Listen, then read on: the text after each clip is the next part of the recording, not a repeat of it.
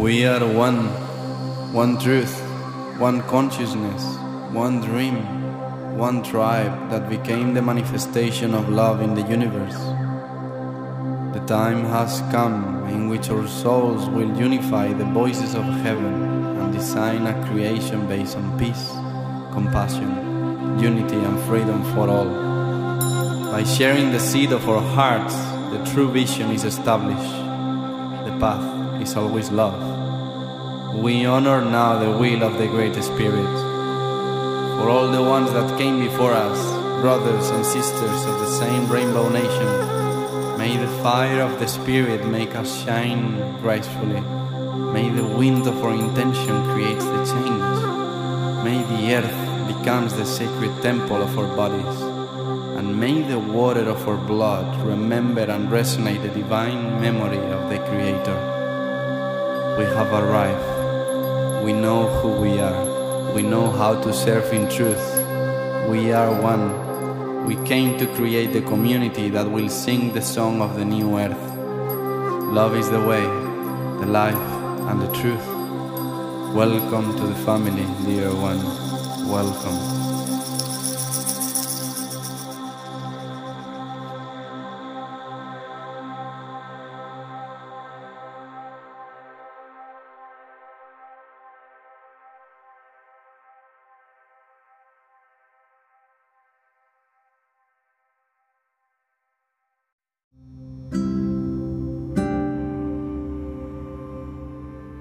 Thank you all for choosing this podcast.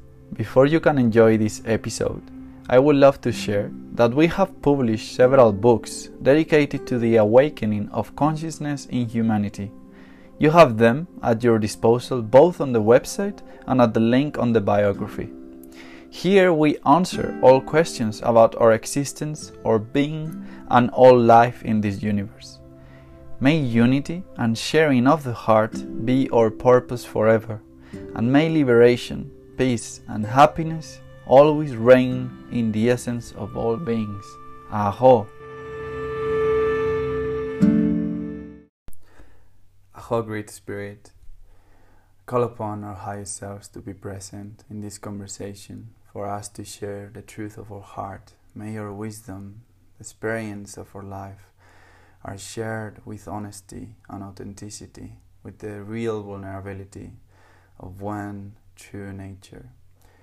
May we come back to love and may our words are heard for those souls that need to remember who they are through our own remembering. Aho.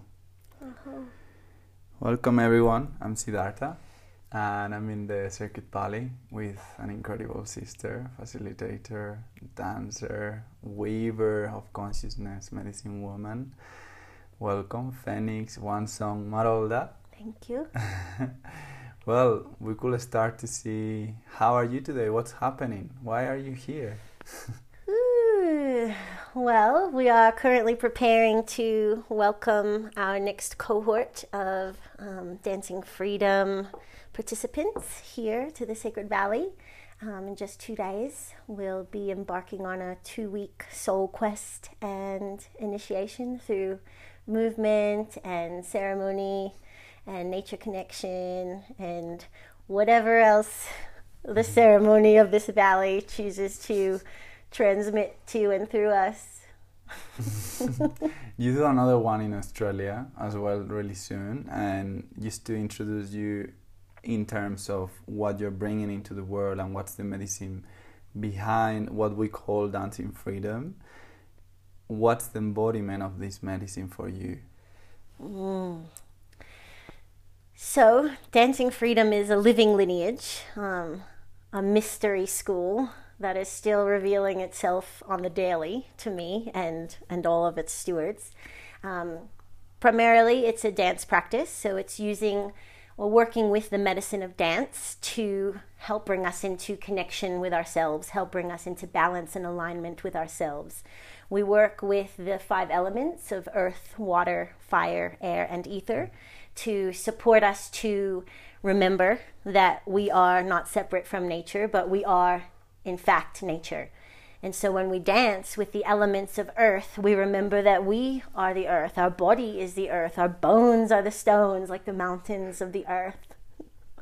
We work with the waters to remember that we are the water. We are uh, 80% water. We come from an ocean within our mother's womb. So we dance to remember that we are connected to the water. We are the water. Same with the fire. We work with the fire within ourselves, our passion, our ferocity, the our dreaming, what it is we wish to create in the world, what it is we want to like tear down in the world.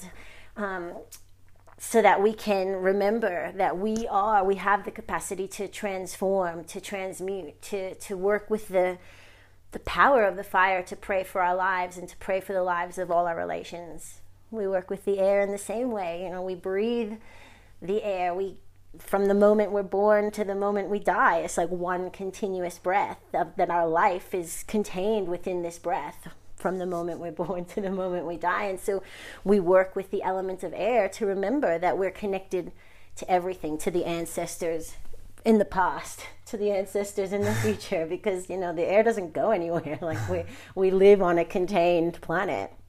Um, and so when we dance with the elements of air, we also remember that we are innocent like everything else in creation. It, it reminds us to kind of tap into the inner child, to um, allow that little one inside to come out and play, to allow that little one inside to be held in the loving, mature adult arms of the being that we are kind of growing into.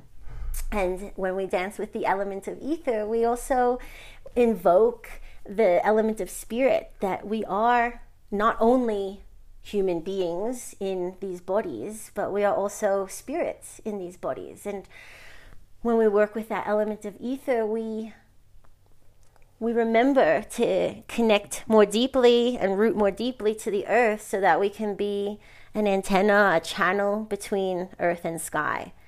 And to allow ourselves to surrender a little bit more into the greater mystery that is life. That we are all held in the arms of something beyond our human minds can ever comprehend but how do we you how do we work with the body and with the very tangible elements that we see around us everywhere to help us see the like utter perfection and harmony that everything is is is dancing within and through and around in all moments and this is these are teachings that our ancestors knew like our traditional people our ancestors who were more deeply connected to earth ways they they knew this this was a dialogue that they were constantly in with the elements, with spirit. And so when we dance, we're literally kind of inviting our bodies to remember the information that's already there. Because all of the information is stored in the earth, in the water, in the fire, in the air. And if and, and, and when we remember that we are the earth, the water, the fire, the air, all of that information gets transmitted to to us in real time. And so when we're dancing in real time, we're remembering in real time who we truly are and the greater web of creation and connection that we're ultimately a part of. How do you embody this truth? what I mean on this is you speak from experience and that's your truth and how was the first experience that you lived realizing that you were actually the elements you weren't just this identity and this body well, that's been an unfolding process of remembering for, for many, many years. Um, I would say that, you know, working with plant medicine was a real access point for me. Um, and that's something, that's a journey that I've been on for most of my adult life. And it was an, exp- it, I would say at first they were experiences that came to a very unprepared and immature mind. You know, it's like I didn't understand what was happening when I was eating plants and being outdoors in nature and like feeling such a joy and an elation when I was like seeing the plants come to life or uh, like wanting to connect with the sun or you know feeling the earth just kind of suck me in. Like I didn't understand what was happening then. It was through the dance actually that I began to um, like make these connections that there was something more there was something more to the dance than just like having a good time. And there was something more to the plants than having a trip. And so when i found conscious dance my first experience was with gabrielle roth and the five rhythms. When i found conscious dance it was like something clicked into place. It was like all of the teachings that had been being planted in my psyche, in my being through the plant medicine, and all of the remembering that was kind of unconsciously happening through the dancing, there was a there was a context now. There was a a language now that this you know this wonderful woman had channeled into this earth for us to remember. And as soon as I found that practice, it was like I was in. mm-hmm. And I've never stopped walking that path. Um, and eventually, as I continued down the path of conscious dance, I met Samantha Sweetwater, who is the founder of Dancing Freedom. And I, I, joined in one of her dance ceremonies, and she was facilitating through the elements earth, water, fire, air, and ether.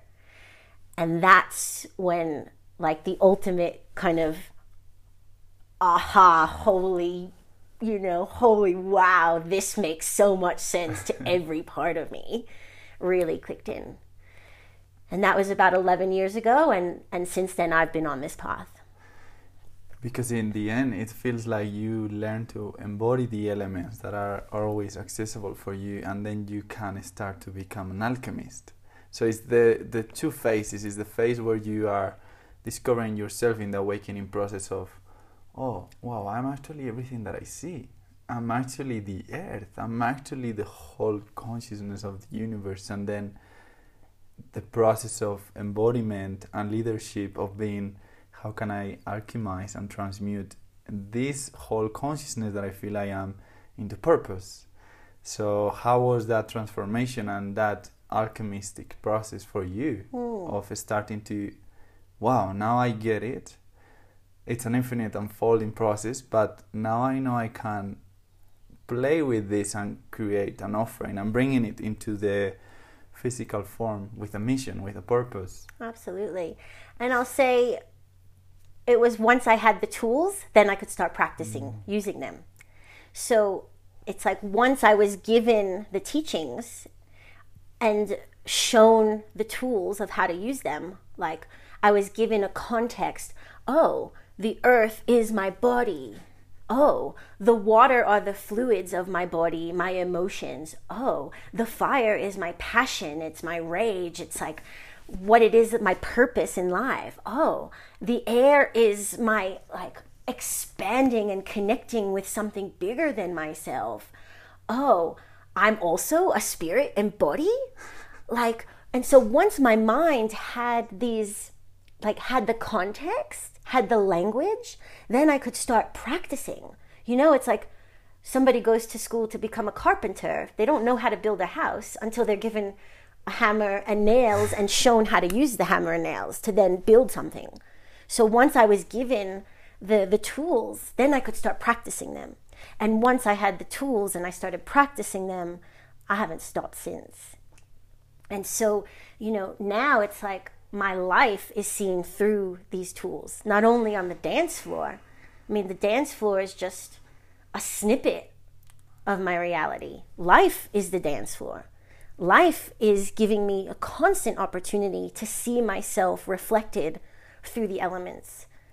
And so, if I'm feeling ungrounded and um, like I don't know which direction to go in, I know, oh, let me have a dance and get into my body so that I can ground. You know, if I'm feeling really overwhelmed and really stuck, and I've got a lot of emotions that are kind of like causing me a lot of suffering, I know, wow, let me tap into the water and have a really good cry and give these feelings an expression so that the water can move and clear some space for me to see and feel more clearly. It's like these tools become, it's like uh, life skills, humaning skills. How do I human? I use these tools to human through life and to become even more human so that I can actually feel the totality of who I am rather than just the kind of the the constru- the constructs that have been placed upon me by society or by culture. Like no you don't express your sadness or no you don't express your rage or no like you don't you can't be happy you know? Like you can't just go dancing through life. Why not? Like i'm human. I'm a full spectrum human. I can be grounded and centered and like on purpose.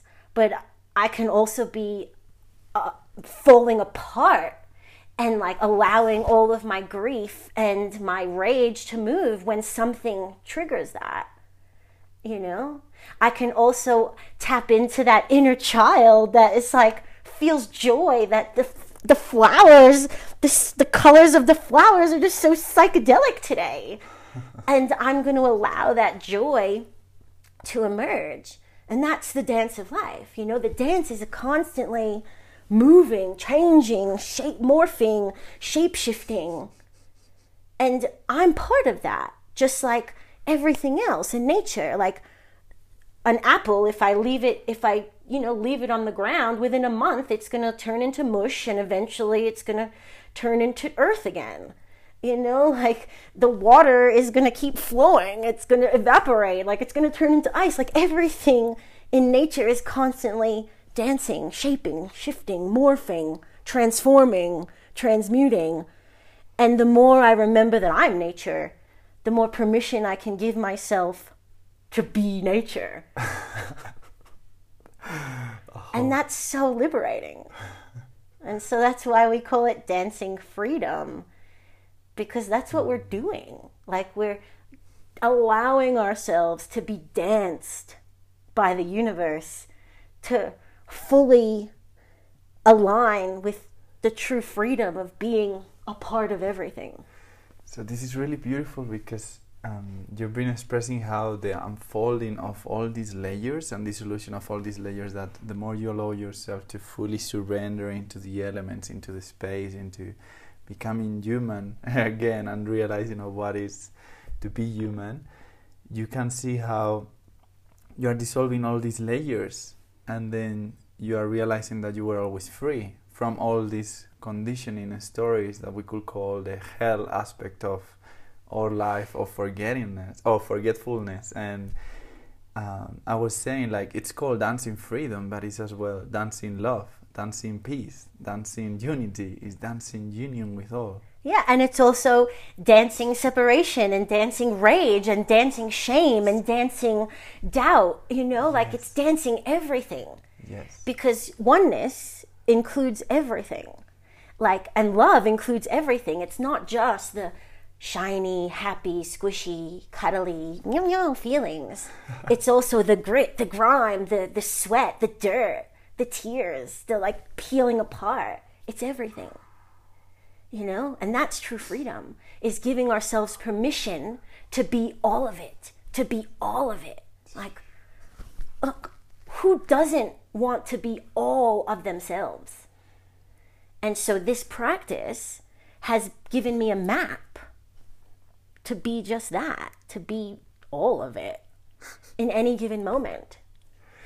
For the audience, what are the three most powerful tools you have found in your life for transmutation and that have made you freer?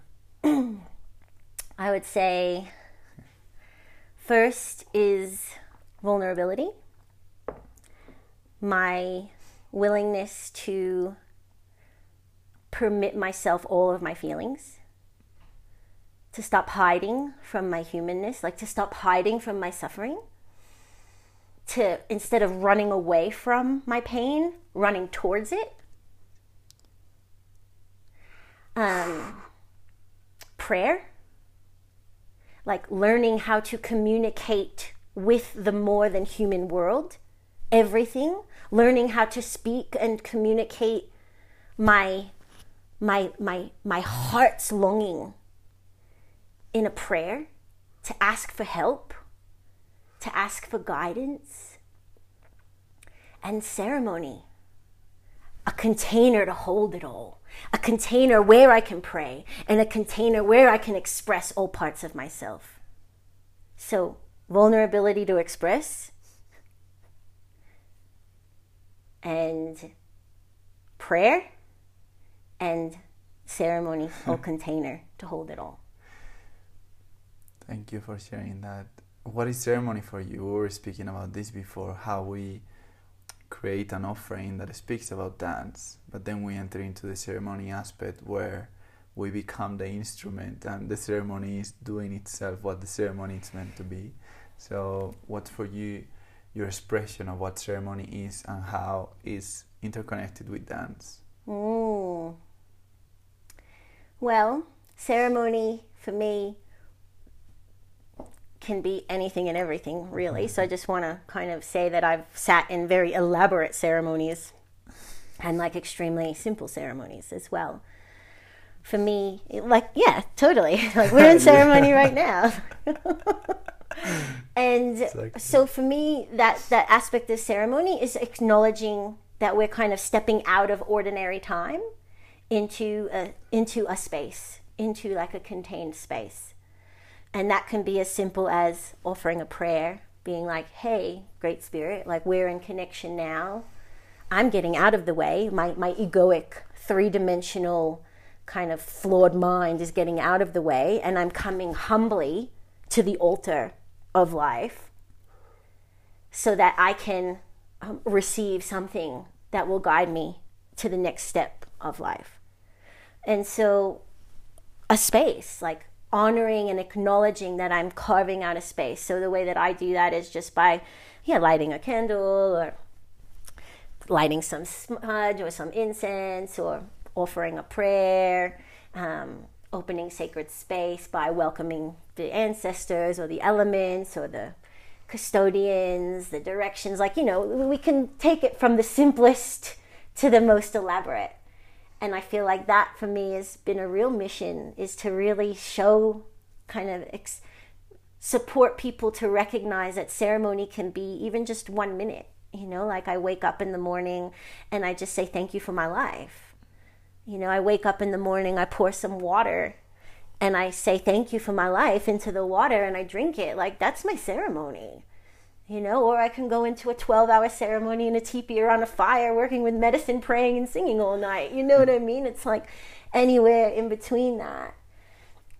And, and what I've found is that the more I can connect to ceremony, the more I feel supported by a greater living intelligence that is ultimately running the show.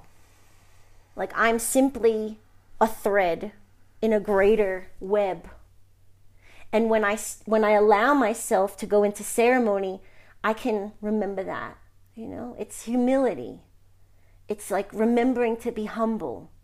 You know, like the little ant is just as important as, you know, the, the whale, the massive whale that's gorgeous and singing its whale songs in the ocean, the little ant is equally as important. You know, there is no hierarchy here. And when I go into ceremony, I, I, I remember my place. And that feels really important in a time when we're all looking for somewhere to belong. We all want to belong. We all want to belong. And when I go into ceremony, I belong. I belong to something bigger than the little mind tells me sometimes. It's not about what I look like or how much money I make or how many followers I have. It's a conversation between me and the great mystery. And that for me is the most profound connection I could ever seek, I could ever nurture and tend to. And the more I tend to and nurture that connection between me and the mystery, that ripples out into every aspect of my life. And so when I'm here hanging out with you, I'm hanging out with God. You know, when I'm outside hanging out, laying on the earth, and the and the like dragonflies are flying around me and the sun is beaming down on me, like there I am hanging out with God. And what cooler place to be than hanging out with God? And I don't mean God like in the way that I was kind of dogmatized as a child in my Catholic upbringing, that there's somebody there, big somebody judging me, like, you know, calling me a sinner. It's like, nah, all of me belongs. All of me belongs. I can do no wrong. Like, I am just utterly whole, complete, intricately woven into the fabric of everything. And that, I don't see anything more valuable to nurture in my life, my life than that. And that's God speaking in full ceremony. Does that answer your question? I know I go off on tangents. Like, the thing is, like, uh, you were speaking before how um, you use the term puppet. Uh, I like the term instrument, like, but um, you know, I feel we are the fingers of the hand of God, and and this hand is the whole time waving and making the things. And the more we, we dissolve into that aspect of ourselves, the the freer we are. And I'm curious to know how, especially for the people that is listening, that is like, okay, this means letting go of who I think I am. How how can I do this? How is this process to fully surrender to the divine and allowing the divine to do and to allow the divine to actually tell me, yeah, you thought that was your purpose, but your purpose is this. Mhm. And then stepping out of fear and actually stepping full in surrendering of love. How has been this for you as you are the example of the process? Yeah, it's been pretty painful. um, and it's liberating as well. And just, you might have to remind me of the question again, but. I do want to just point out something that feels important. Like, yes, instrument, like when we were talking before and we were saying how, you know, I, I'm an instrument. And then this kind of, I say I'm also a puppet. Like, they're both to me the same. You know, instrument is just a very beautiful, it's like a elevated story I can tell myself that I'm an instrument of the divine. But when I say that I'm a puppet, that actually keeps my ego in check. because to, to get out of my own way has been one of the most difficult journeys of my life. And I'm, you know, that's a journey I will continue to take until I die. You know, and so when I say I'm just a puppet, it's actually me reminding my ego, like, you're not the boss here. You know, mm. like there is something bigger than me. And do I willingly surrender to that? Because as someone who like has grown up in this kind of new age movement, I'm sovereign, I'm free, I'm powerful, I'm manifesting my reality. Yes, and there is something even bigger than me who's doing that, who's working through me. And I seriously am just, you know, the beautiful marionette if you want to make it a little bit more elaborate. But there's the hand of God that's actually the one that's dancing me. And that keeps me in check, especially someone who, you know, I'm an Aries, I'm from New York, Sicilian, I've got a big ego. So sometimes I do need reminding that there that there is something in the center and I'm just there walking right behind it. A puppet and an instrument, both end. Oh, I, rem- Uh-huh. I remind you the question. Yeah, how do you allow this dissolution in your life, and how was this for you? Yeah, and I'll thank you for doing yeah, this yeah, because yeah. I, I felt really important cut of the ecosystem as well of the projection of okay I'm a, now okay I'm the instrument. What? I'm already the pu- as well the puppet? Okay. Like it's all the yeah you're nothing. You're Yeah. becoming no one. Yeah. that's why you came here. Yeah, and that dissolution is really uncomfortable because we have these very strong identities that, you know, keep us it's like our person our egos are essential. Like god bless the ego you know? It's like how do we learn to dance with the ego as well? It's essential. It's what it's it's my personality. It's like what helps me make decisions. It's like how people can identify me in the world. Oh uh, that's phoenix over there uh, whatever they're going to say about me you know? Like they identify me through these character traits you know so god bless the ego love it you know, I love being me, love it. And, you know, part of being on this journey of like becoming the instrument,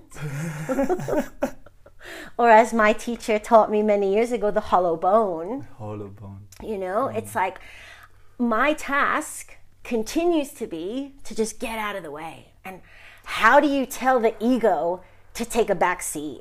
Like, that's really hard. And I feel like when I've resisted that, that's when I've suffered the most. You know, when I think I know the answer, or I think I know which direction to go in, or I think I know what's best, or I know what I'm supposed to be doing, or I know what I'm worth, that's when I suffer the most. The more humble I become, the more easeful my life becomes.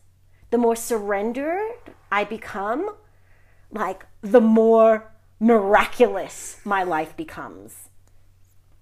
And and that has not come without a lot of suffering. You know, like as you asked me before, what was my name before Phoenix? It was Lydia. And she's gorgeous, she's wonderful, but she needed a little bit of help. And so when I kind of chose that name Phoenix, it was to work with kind of an archetypal energy, like a bigger energy to help me kind of come out of my suffering. I wouldn't say come out of, but to meet the suffering. Because a phoenix doesn't rise without fucking burning. and so that metaphor has helped me to lean into the suffering. Because, you know, like being a beautiful instrument gives me a wonderful story. being a phoenix gives me a wonderful story to help me endure the suffering so that I can ultimately like let go of it and become who I'm here to be. You know, an acorn has all of its has the tree already contained within its small little humble shell. Mm. You know, just like I've got the intelligence of the ultimate being that I'm here to become already inside of me. All I need to do is actually just nurture it, tend to it, take care of my body, breathe, eat healthy, go out into nature, hang out with beautiful people, dance, sing, pray, be in ceremony, so that this seed of intelligence that I am has the best chance to grow into its ultimate fruition. And that's that's been my journey. And it's not fun because, you know, if you think of a seed, again, we look to nature for the map. If you think of a seed, it has to go into the darkness it has to like get melted and cracked open by the water. It has to push and squeeze itself through the tightness, cracking the shell open to rise up out of the darkness towards the light as it unfurls and opens itself to the potentiality of what it is as it reaches for the sun to become the tree. And that could be painful it's not all like rainbows and butterflies. Suffering and pain is necessary to grow into our full fruition sometimes. You know. But it's also nurtured with the love of the water that softens the shell. you know. And the holding, the moist earth, you know, that holds it in the void as it kind of slowly starts emerging you know, into the air and feels the breeze as it like moves towards the warmth of the sun, reaching towards heaven. You know, like it's both ends. Darkness, light, like pain and bliss, like they just all coexist together. And so that's the answer to your question, what my journey has been like. I, I just love it because as well, like you put a beautiful example of the seed and it's interesting how once the seed reaches the light uh, it grows in a spiral. That's how plants grow. However, we don't see the roots, and the roots don't care of how they are growing. They just like do like go every direction and that's actually allowing ourselves to go in every direction with our emotions that are the roots to actually allow that spiral dance towards the light as well and that was beautiful. And yesterday a sister was telling me the whole time this mantra grow where you're planted.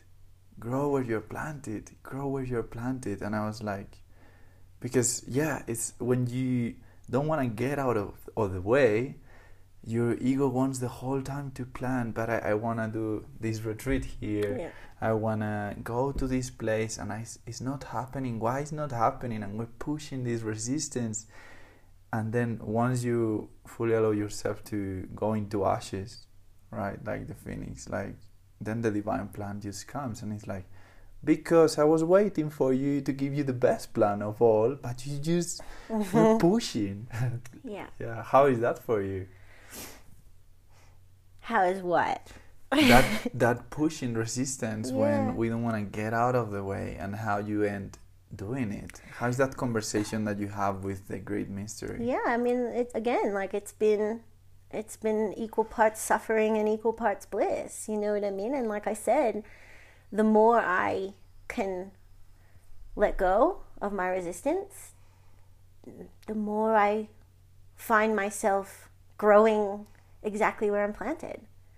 You know, and like to kind of take that kind of example of the seed and the roots a, just a little bit further is to just remember that you know a tree or plant you know the roots are sunk equally into the darkness of the earth as they are reaching towards the sun you know we have to root down to rise up like we can't just like reach up towards spirit you know become ascended masters without like going deep into the grit and the darkness of our own humanity you know? And one of my teachers gave me this beautiful distinction like spirit is like that ascending force like yes i'm moving up towards spirit but soul is the one that roots down into the earth like roots down into the darkness and that's feeling our emotions feeling our grief feeling our rage feeling our shame feeling our guilt welcoming all those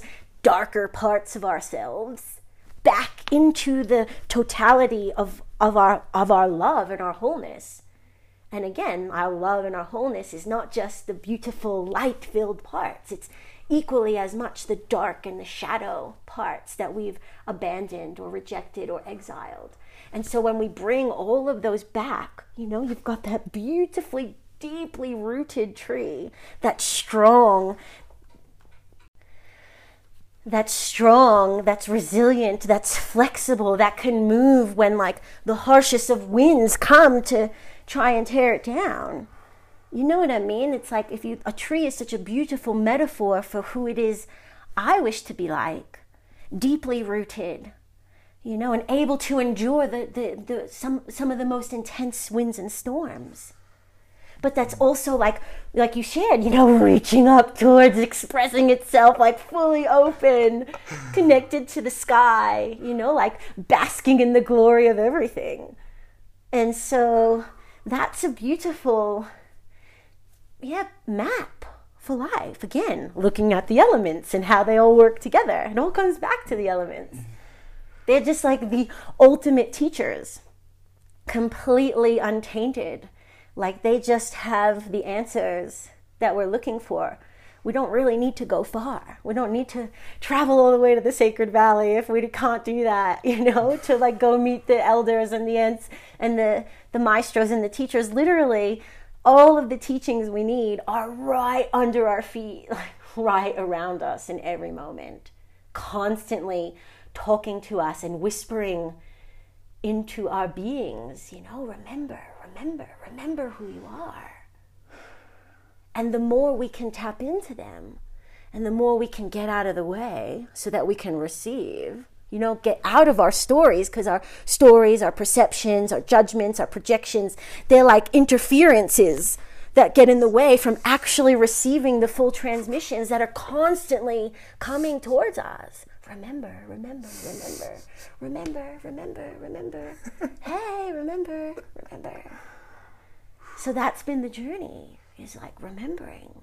you know, and the beautiful I love the word remember because it's literally remember. Member is like this is my member, my the members of my body. It's a member, you know, so it's like remembering, putting them all back together. So dancing is helping us to remember, to come back together, to piece ourselves back together from the separation that we've endured through living through this time of forgetting. But the time of forgetting is coming to an end without a doubt. And I'm going to hold that vision stronger and stronger and stronger. The more and more I get out of the way and I tune into everything else around me in nature that is constantly, unconditionally, indefinitely living in that frequency of remembering, the more I can tap into that, the more I become that, and then the more I can become a transmission of that for anybody who comes into my field. So, like, what's the best way we can serve anyone? Is to remember who we are, to get out of our own way, to listen, to receive, and then literally just be a living, walking example of that on behalf of all our relations.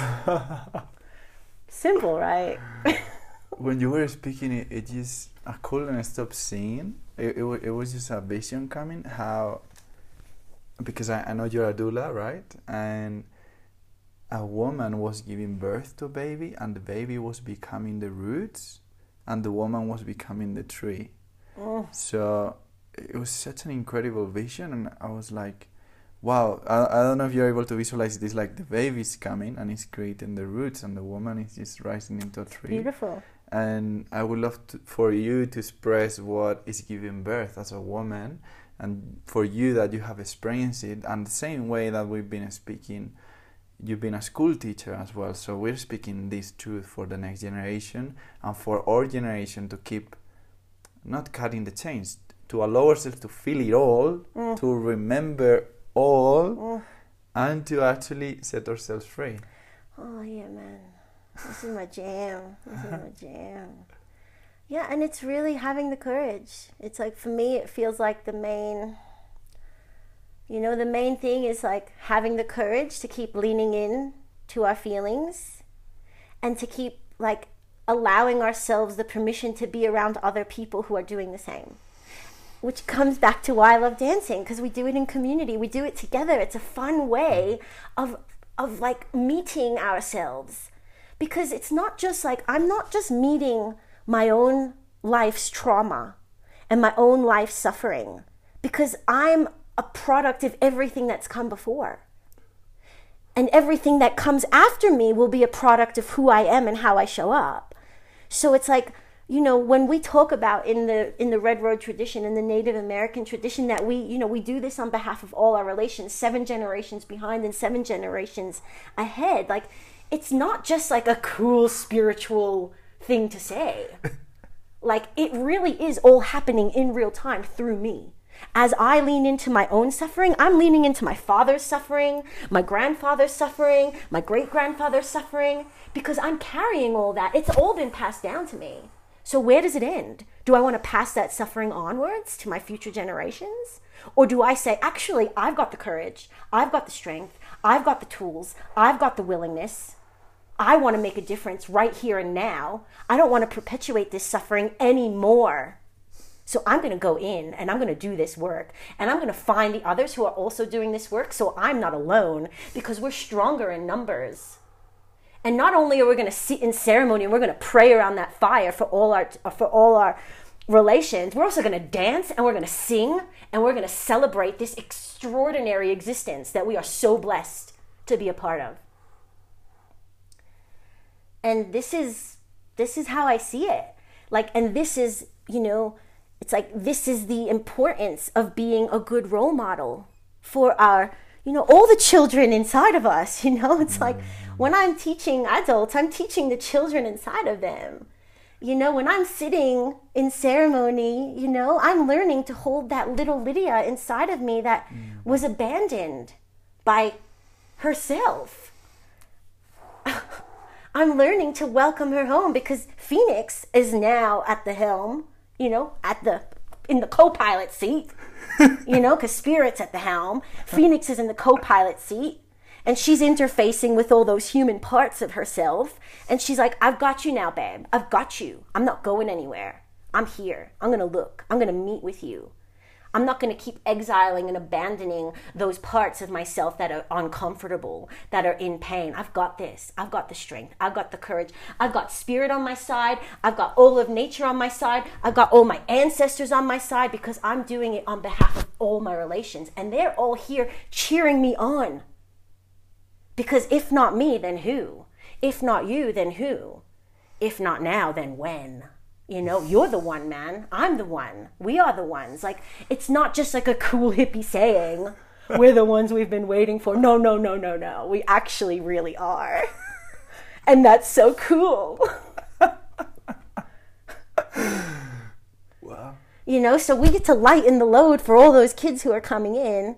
And you know one thing i sort what i what i remembered it's a bit out there but when I was at the temple. I haven't shared this with anybody.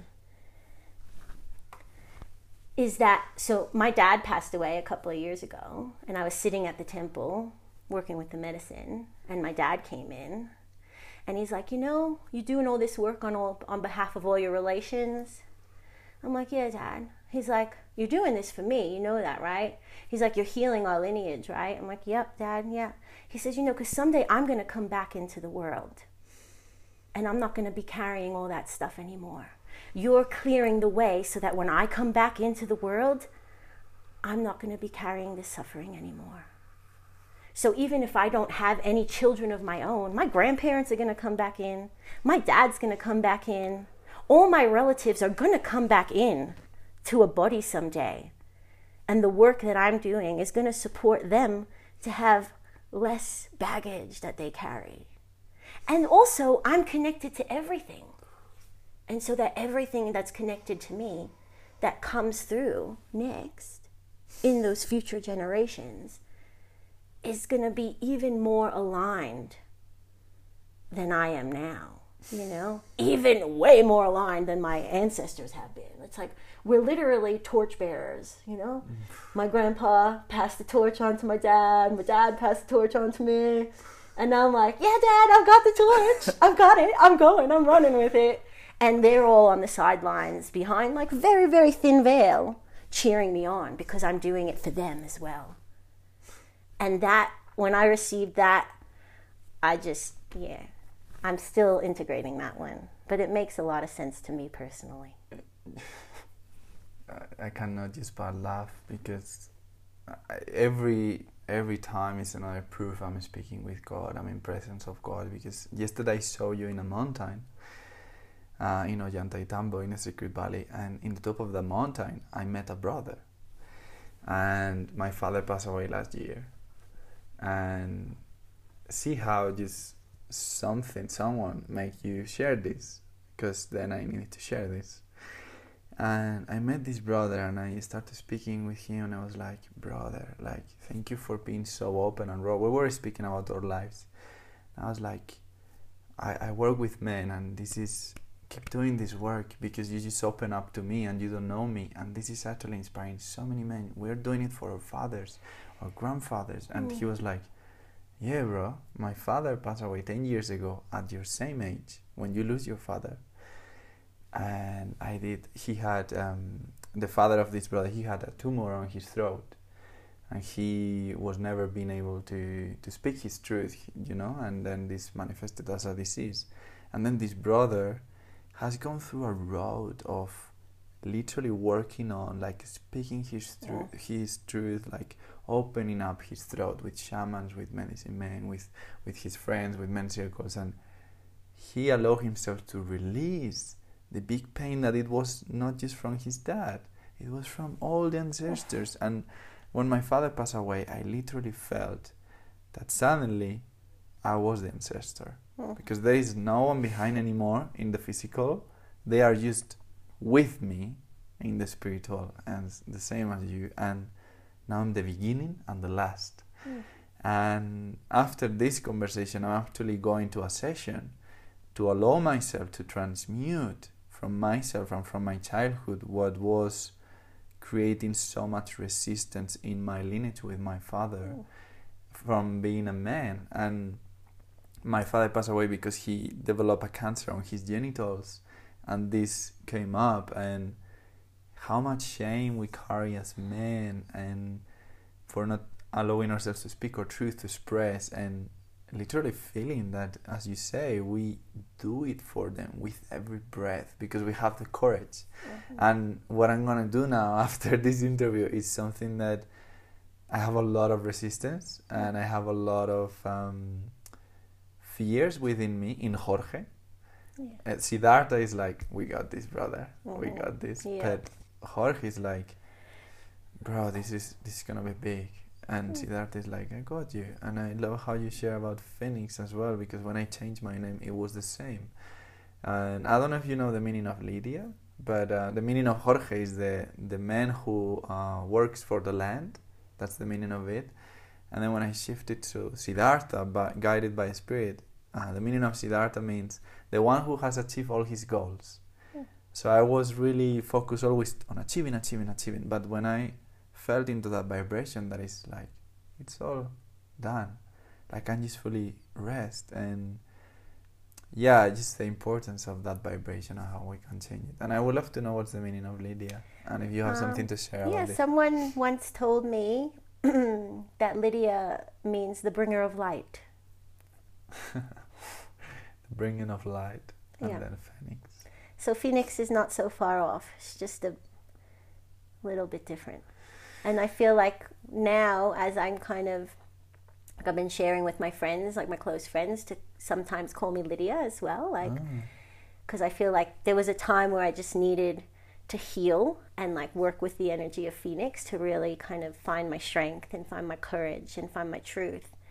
And now I feel like Lydia, she's come back, like she's here again, and yes. she's like this, yeah, she's like the innocent, soft loving, playful. Like, yeah, she's such a different energy to Phoenix.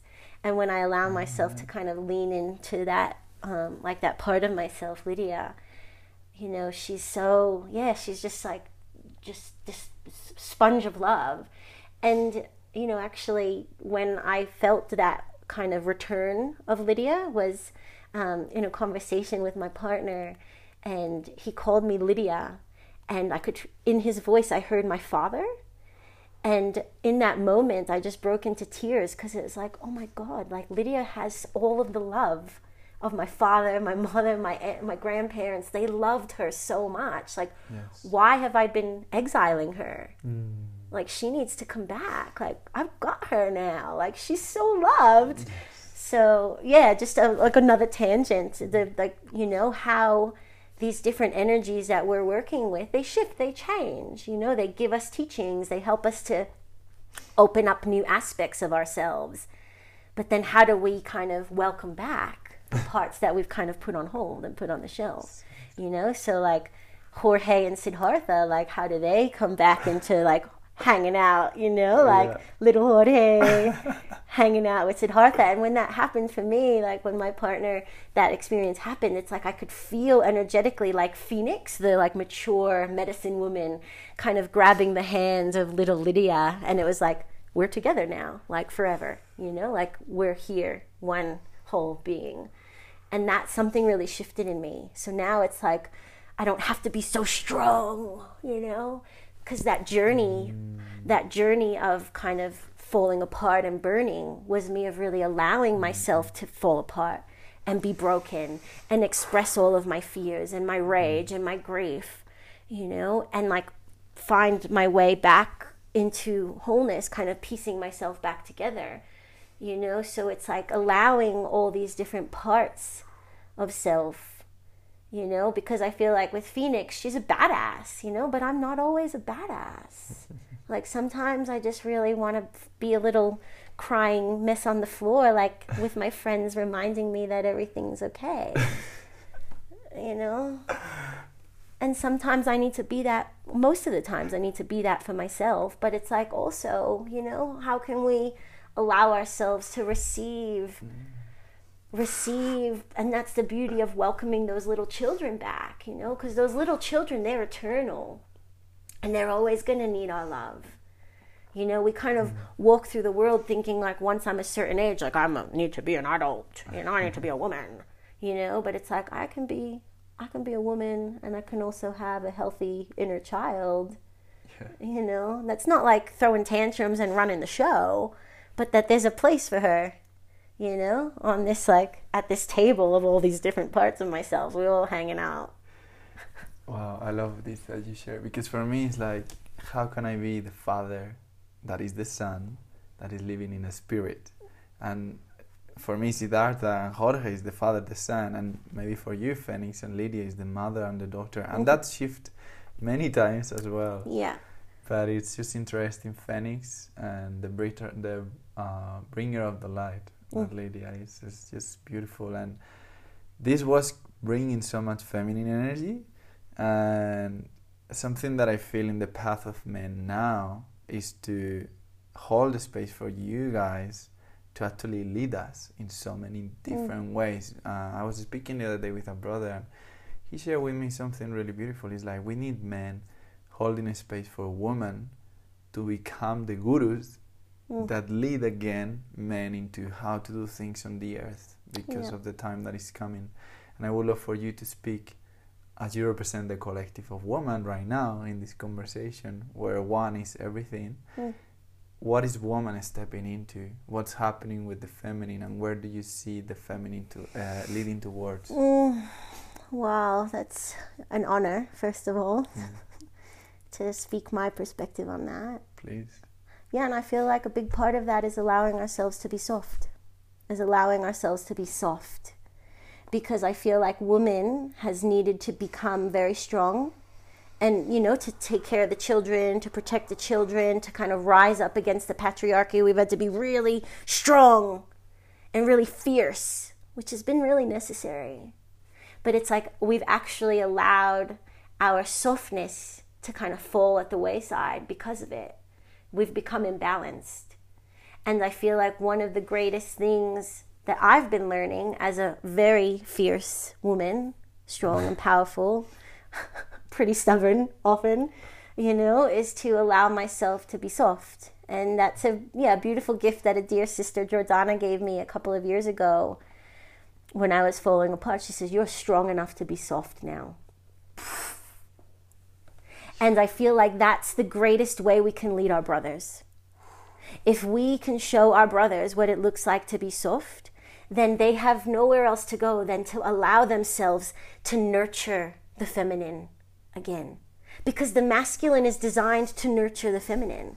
But if the feminine is not requiring any nurturing, then the masculine, it's like we're mirroring. You know, we're just mirroring the strength, the ferocity, the stubbornness. I've got this, I can do it on my own kind of thing.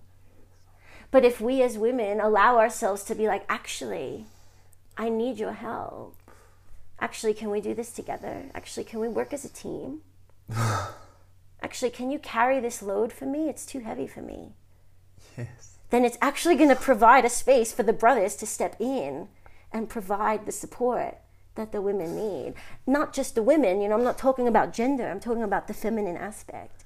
You know, like the men are designed to come in and protect, to hold, to love, to nurture, to support the feminine. But if we're not allowing them in to do that, then there's no space for them. So, how do we, as very strong, powerful, empowered, sovereign women, allow ourselves to be soft?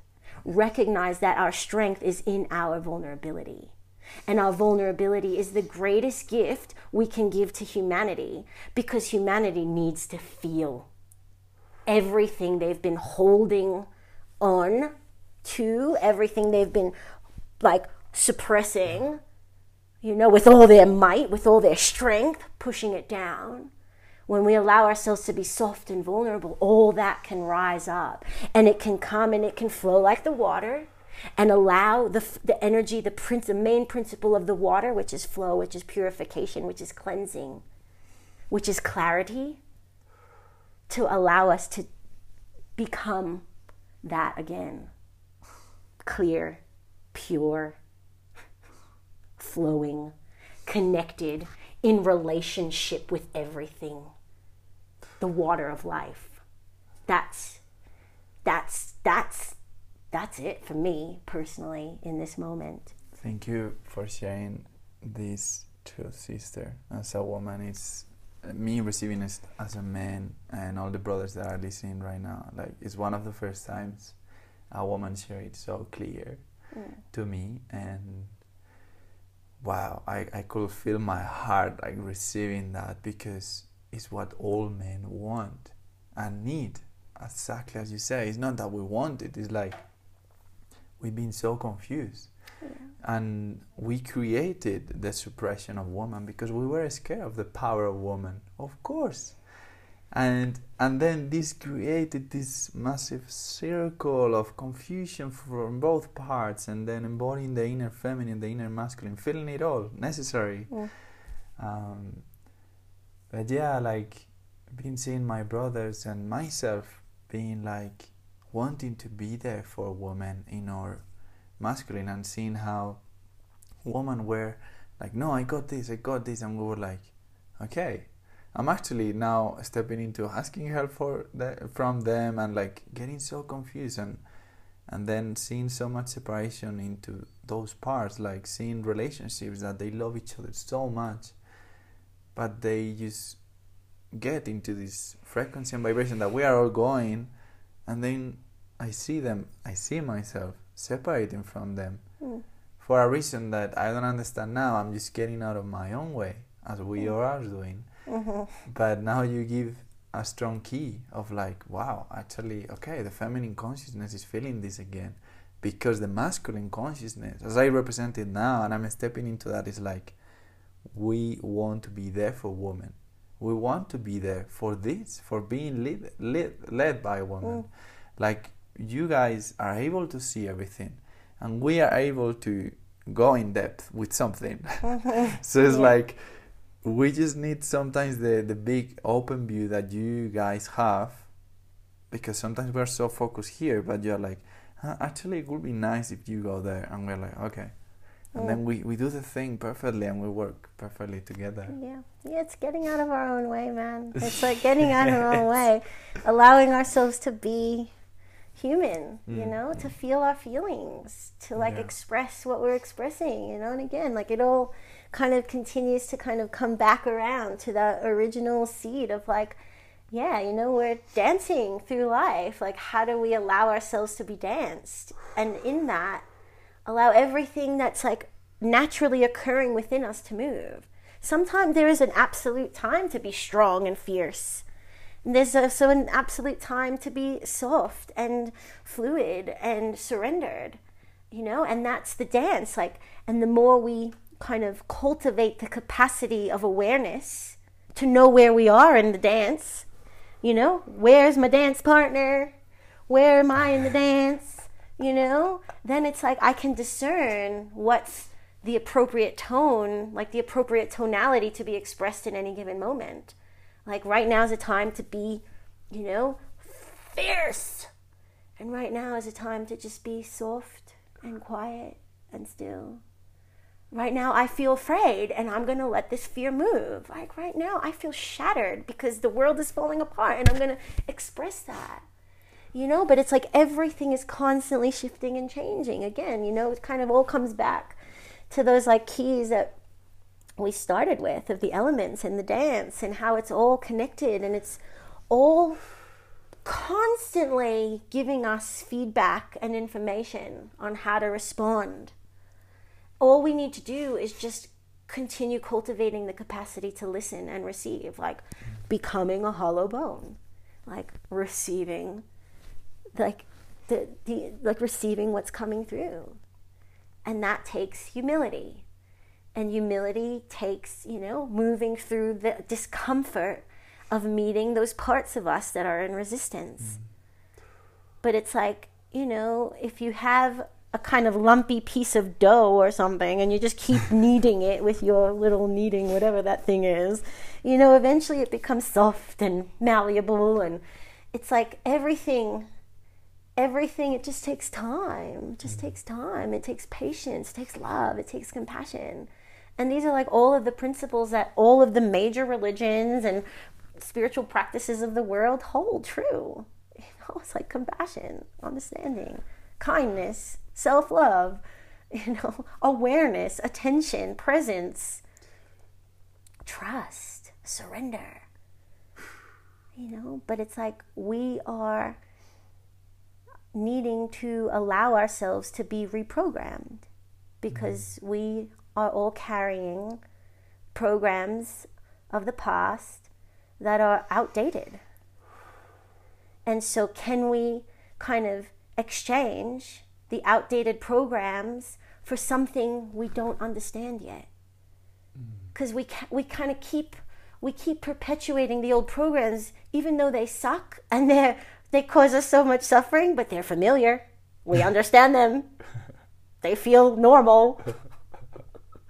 But are we willing to surrender them in exchange for something unknown, but that I have a really good feeling is like way more aligned to our like original instructions, our original blueprints, just like the acorn seed, you know, has it all inside. Like the acorn seed doesn't know it's going to be a massive oak tree. It's just like whatever, just a seed. Can I just be a seed? it's a rite of passage with the unknown that is happening now, especially this year. Something powerful I feel is going to happen in the next months with the sun. I don't know. I'm just I'm just along for the ride. can I can I ask you? I would love to You know. Um, you, you told me embodying the feminine, what you feel woman is stepping into to support men. What do you feel as a woman? For the brothers that are listening, for myself, you guys are needing from us. Ah, Patience, understanding, compassion, like not judging us. You know, not not not kind of not projecting like what you think you know about women onto us. Like actually allowing us to discover for ourselves who we are without needing to meet a need of yours for us to be anything other than that. Mm. You know what I mean? Like if like and I'm experiencing it in my relationship now, you know, like do you love me when I'm having a meltdown? Because that's what's happening right now. Rather than kind of trying to fix it or judge it or be like, oh, oh, I'm not, I don't, I'm out of here. You know, it's like, can you embrace it? Can you embrace the many faces and have the courage in yourself to hold that space within yourself, you know? Not rescue me. I don't need rescuing. I can do that on my own. But can you simply hold a loving space and simply witness me with a loving heart? You know, because what you're seeing in me is also you. So if you can witness me and hold yourself in your center while I'm having my breakdown, while I'm having a rage fit while I'm crying uncontrollably, while I'm dancing and singing and in my full power. Like, can you hold a loving space for yourself? And that then extends to me, you know, feeling met, feeling witnessed, feeling witnessed, you know, hmm. feeling your presence. Because that's your greatest gift as a man is your presence. Your capacity, like you said, to just kind of focus all your attention on that thing. your presence like, can you give that present to me as a woman? Can you give that presence to us as women? You know, and, you know, let us change all the time, constantly, and meet us anew in every moment without trying to like fix this is how she is. Like, you must be like this. Or you were like that yesterday. Why aren't you like this today? it's like, I'm water, baby. I'm changing all the time. Can you flow with me? It's so funny how we want the same from each other. wow, oh, thank you for sharing this. Um, this is coming. I know you you have helped young women Mm-hmm. Uh, with rites of passage, and I know many sisters that want to help young women. So I feel it would be really powerful just if you share a little bit of the pieces that you have observed facilitating workshops for them and how you will allow them to step into womanhood. Mm. Well, first and foremost is inviting them to have the courage to meet their edge to come out of their comfort zone, you know, put their phones aside, like let their hair down, like put their judgments aside, you know, and just like give themselves permission to experience something new and different, you know, kind of, yeah, invite them to have the courage to stretch their comfort zone and to hold a really loving, attentive space, you know, for them to be all of it, you know, because like I just shared about women, you know, I'm all constantly changing. Like young girls are the same thing, you know, and they're even more confused because they've got all their hormones and everything is like running rampant, you know. So can we have that compassion? Can we meet them exactly where they are, not judge them, like see them for who they are, like see them beyond the identity, the clothing, like you know, the color of the hair, the piercings, the attitude, the fierceness, and just like love them unconditionally, you know that is first and foremost. You know, everything else is just like uh, kind of an experience that we give them to meet their edge. You know, like a like a ritual, a rite, or something like that. What I've done in my rites of passages in the past is like put them into nature, mm-hmm. sit them in nature for a whole day. Like you know, we as adults in the Red Road tradition and many other traditions, we have like a vision quest where we go and we sit for three days, three nights, four days, four nights without food, without water, in nature by ourselves. Do that for, you know, 12 hours. Woo! that that that's real. That's real. That is real. Especially for kids like I used to do it in the city in the states, like in Austin, Texas, and like that was real. But the transformation that happens just just by giving them time and space to themselves to meet themselves, to see themselves, you know. Again, we've like and because I have experience working with adults as well, we've kind of we've created um, certain rites for the young girls, some of which is dancing, um, like honoring their little girl, their old parts of themselves, you know, like really honoring these parts of themselves that they've been carrying from when they were little and inviting them to let them go in exchange for stepping into the next phase of their life, which is like a mature, more womanly state of being you know, I don't want to give away the exact rights that we've that we've given to the girls, but yeah, it's just that time and that presence. And those like everybody understands ritual. You know, like even if it's not something that they've ever done in their life, their current life, it's embedded in our DNA. Like we are ancestral beings we are. It's just like, you know, we're seven generations behind. Like seven generations ago, like our ancestors were growing food, living on the earth, probably worshiping the rocks in their backyard. You know what I mean? So it's in us. so how do we create, simulate these experiences for them and trust that there is an innate intelligence in them that is going to wake up? Mm. If we can give them our presence, our love, and our attention. And also like for us when we were doing our rites of passages like welcome the families in welcome the mums in so we would have the girls for three days and then on the final day we invite the mums in to witness the, their girls stepping in stepping into the next phase of their life to kind of honor the girl that they were and like welcome and celebrate the woman they're becoming Wow. Yeah, my partner who also does rites of passage work, they um, they have the whole family there, like for the whole weekend. So um, when the boys, he does it for the boys, when the boys are in their rites of passage, the parents are in their own kind of rites of passage because they're all just young kids in adult bodies who have never had their own rites of passages or their initiations. So mm. there's people in, uh, initiating the adults, the parents, while the boys are being initiated and stepping in, and then they come together at the end. You know, because it's like if if you're bringing a child or a young girl or a young boy through a rite of passage or an initiation and then they go into a home and the parents don't know what the hell just happened it's like what's different? You know it's like there needs to be a witnessing. The witnessing is the key piece being witnessed. Because if i go through an experience by myself yeah it's me. I've got this experience. I've got nature that's witnessed it. But if somebody else is witnessing me it's like you're there. You're like this is happening. This has just happened you know, you make it more real.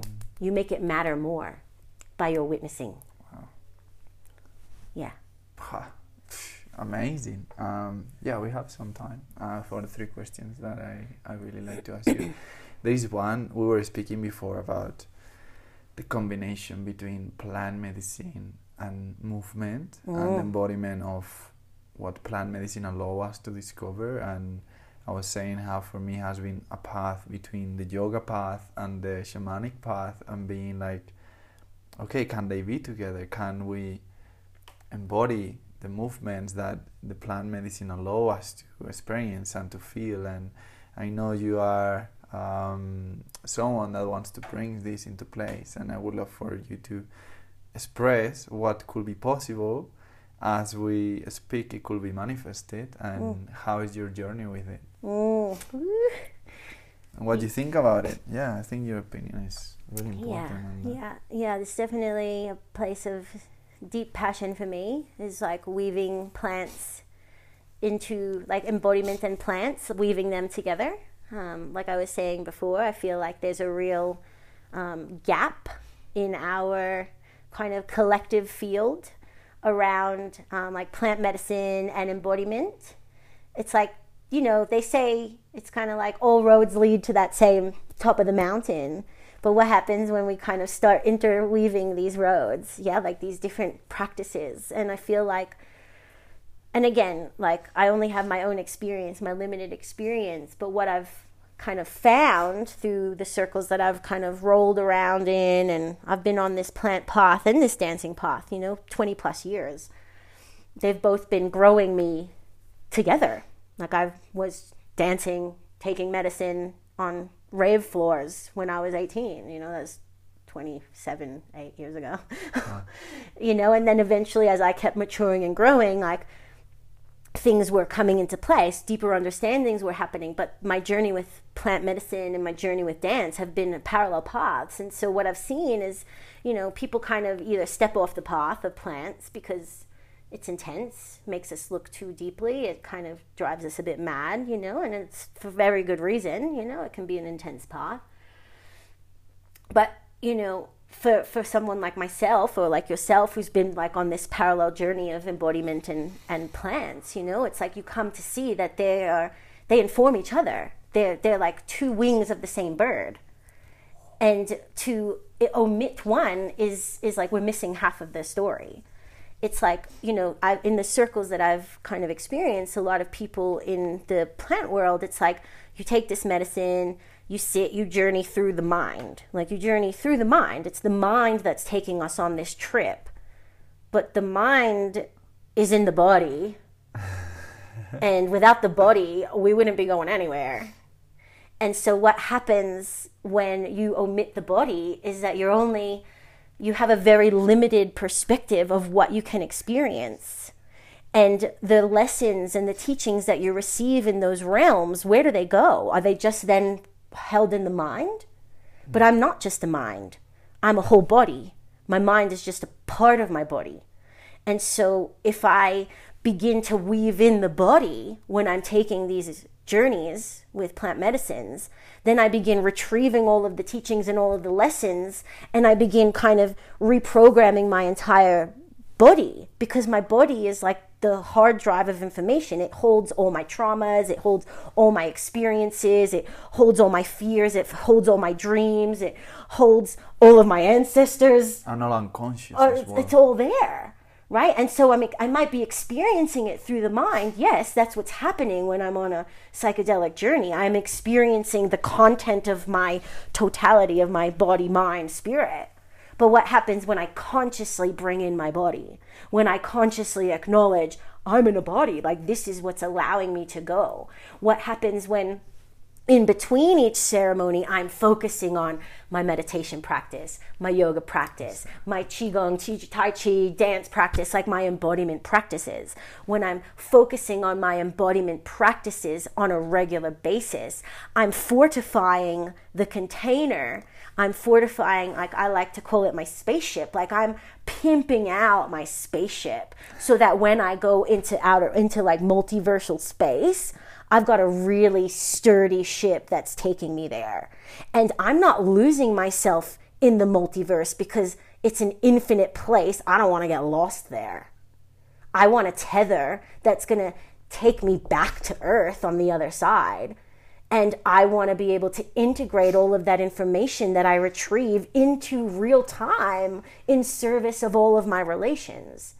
I'm not just taking a plant to go on a trip. Like, I mean, been there, done that. Yes, I know. I can, can empathize. I can understand. That was like the first 10 years of my experiences of psychedelics. Like, pushing my consciousness, hanging out with, you know, in different spaces, like seeing pretty colors, hanging out with different beings and different dimensions, like, you know, cool. But what use of it is he is it here on earth in the 3D? Like, how is it gonna help me sustain my life? How is it gonna help me serve humanity? How is it gonna help me pay for my rent and feed my family?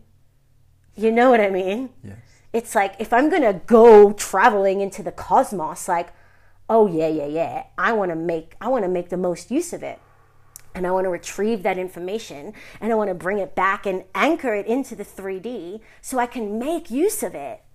You know, if I get um, if I have a vision of how to improve a system here, like yeah, let me bring it back and then action it in the world. You know, and then once I started working with um, kind of ceremony and specifically prayer ceremonies like um, Native American tradition in particular, and different um, plant ceremonies where part of the focus is praying. You know, like I want to be able to hold the prayer. Mm-hmm. Like if I'm so far out in the cosmos that I can't even like feel my body, I can't even like string two words together. How am I going to manifest reality? How am I going to weave my dreaming that's going to support humanity. When I'm sitting in ceremony around a fire praying with 30 other people and we're praying for all our all of our relations seven generations behind and forward like you know, I need to have myself there. I don't want to lose myself. Actually go into those spaces to find myself. To kind of bring those multidimensional parts of myself into form into matter, into the 3D, so that I'm not just walking around like, you know, on this earth, kind of like a body with a head, you know. I'm like spirit in a body, I'm God in a body, and I'm making a serious difference, you know. So for me, my mission is to really, um, you know, begin even more. Like I've been doing it in my small little ways, but my big prayer, you know, if we're dreaming in, manifesting, is to like really have a voice in the psychedelic kind of culture to help people really remember that without the body is just half the story. And so, how are we using embodiment practices? A, to prepare ourselves to go into ceremony, like to prepare ourselves to go into those psychedelic realms so that we can navigate consciously. It's not just like, here, I'm going to take a plant, like, take me wherever you want to go, woo, which is the next stop. It's like, no, no, no, no, no. I want to go there. I want to help the water. Mm. You know, I want to work with the fire. I want to heal my ancestors. I want to heal my best friend who's dying of cancer right now. I want I want to like I want to create a world that is like supportive of life for my future for my children and my children's children. You know, like I need all of my faculties in like impeccable alignment to do that. And how do I work with the plants to gain even deeper access to that kind of cosmic multiversal realm where I'm working with all of the energies beyond what I can see with my five senses? I'm working with my ancestors, the spirits, the plant spirits, you know, the angels, whatever you believe in. They're all out there. So, how do I work consciously to access those realms, to bring them here in the 3D to support life on this earth? Because this is where I am. Like there's no ascending earth. There's no ascending the body without going through the body. Like we got to go through, you know? The only way out is through. There's, then we go through the body. And so, how do we work with embodiment practices? I know I get really tangential to kind of support pre ceremony, pre working with plants, so that we are really solid and we, we, we can like if, if i get scared if something intense happens it's like oh I, I can feel the earth beneath my body. I'm here. I feel my breath. It's centering me. It's connecting me. Here i am right here. Like these are all the yogic practices. Like these are like the the ancients knew it. You know? we need these things. And then how do we work with embodiment practices post ceremony post plant use to integrate it all where it's not just some crazy psychedelic trip I had last weekend on ayahuasca or some other random plant. But it's like, no, you know, that was just kind of going out there to collect the information. And now the real work is grounding it in the body and grounding it in the 3D. And how do we use the practices of dance or yoga or meditation or Tai Chi, Qigong, whatever, you know, working out, whatever it is that puts you in your body to really integrate, digest all of the information you gather in the kind of cosmic realms to really bring it fully here Yes. so that we can actually do something with it and serve and support the healing of our people, ourselves, our families, our culture, communities. Thank Yeah. you for sharing this. This is this is truth. This definitely is truth. Like it's for me.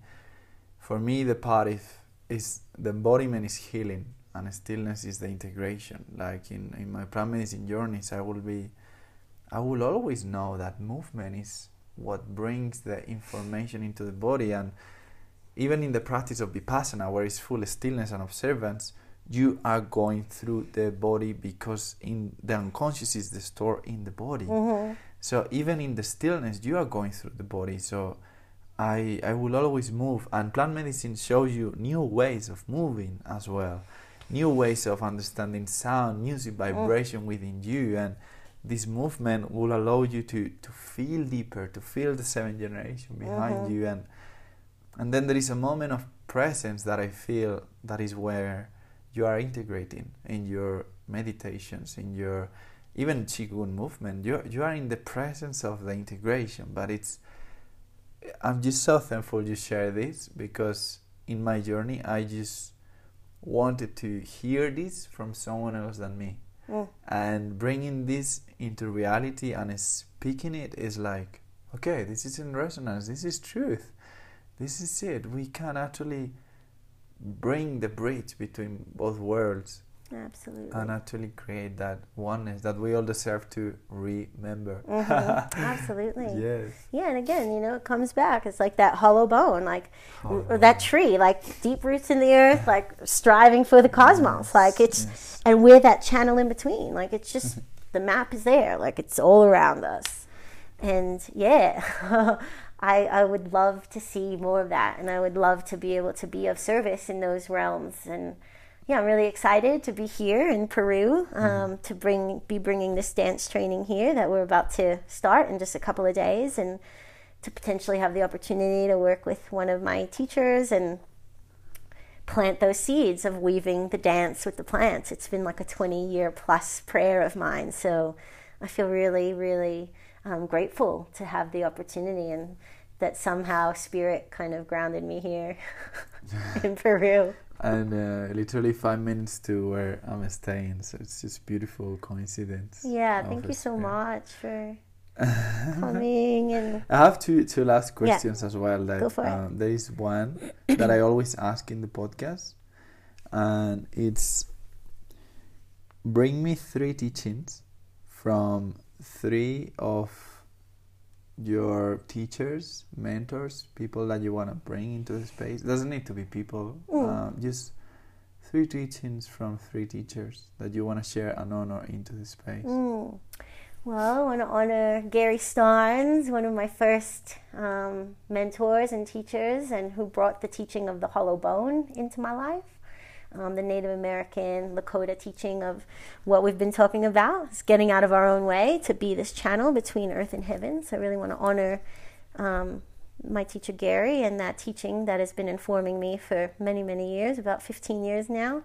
Um, yeah, I want to honor the teaching of my body. that my body is a temple and that my kind of greatest task while I'm still alive is to tend to this temple, like tend to this temple. I'm a temple keeper, to tend to the fires, to tend to the earth, to tend to the water, to tend to the air, and allow myself to be that space for spirit to move through, to be the instrument, um, to be the puppet, puppet. the hollow bone. Um, and third teaching I want to honor is um, yeah a recent one from Chavín and from my teacher Cecilia and from my dear dear maestro Wachuma Sunak is to just listen, just listen. Like close your eyes, go in and listen. There's nothing else you need to do. Like there's nothing outside of me that I can't access from inside. And so to just be still and listen and receive.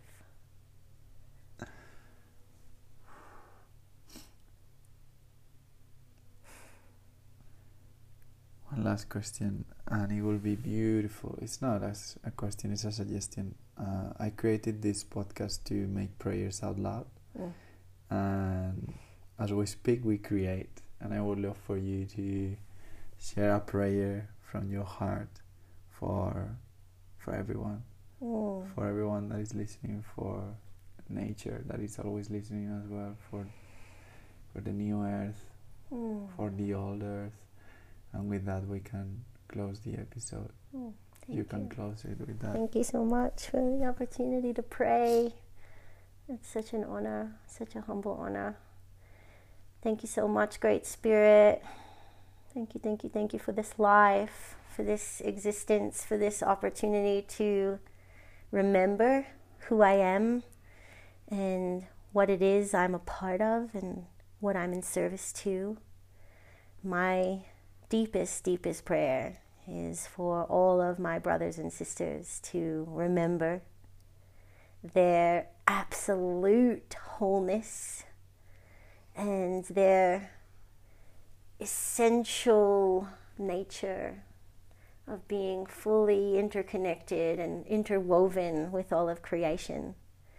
And may each and every being on this earth have the courage to feel their humanity and to look within and ask that wise, wise teacher inside of themselves what matters most to them and for their life.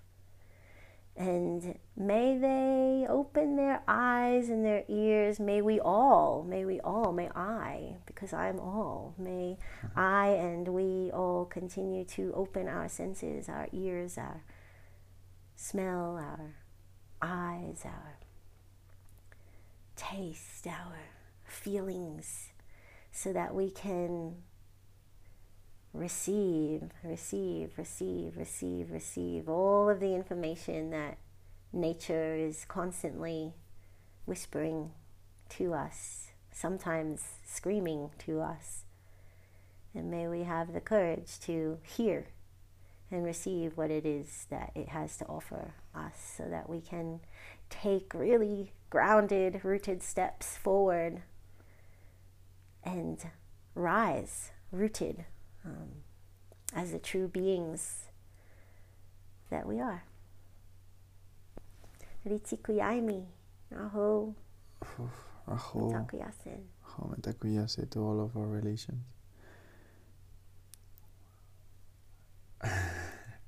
Before I close it, how can people find you, work with you, journey, and maybe you can share about the training in Australia as well. Mm, well, you can find more out about Dancing Freedom at www.dancingfreedom.com. you can learn all about it and the dance offerings that we have and the training we have coming up in Australia. And um, you can find me there too. I'm available for mentoring and I'm available for weaving rituals and ceremonies, rites of passages for your life, whatever stage of life you're in.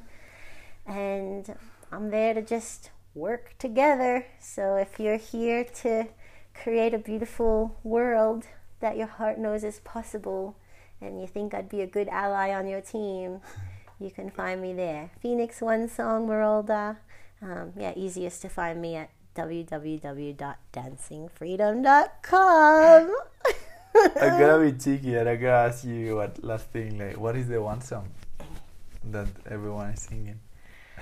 Ooh, don't you hear it, babe?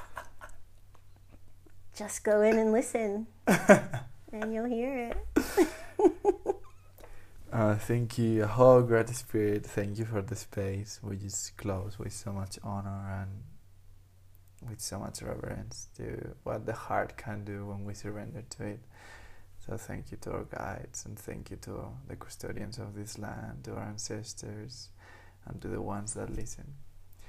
To everyone itself in oneself as the one, it's everything. Aho. Aho.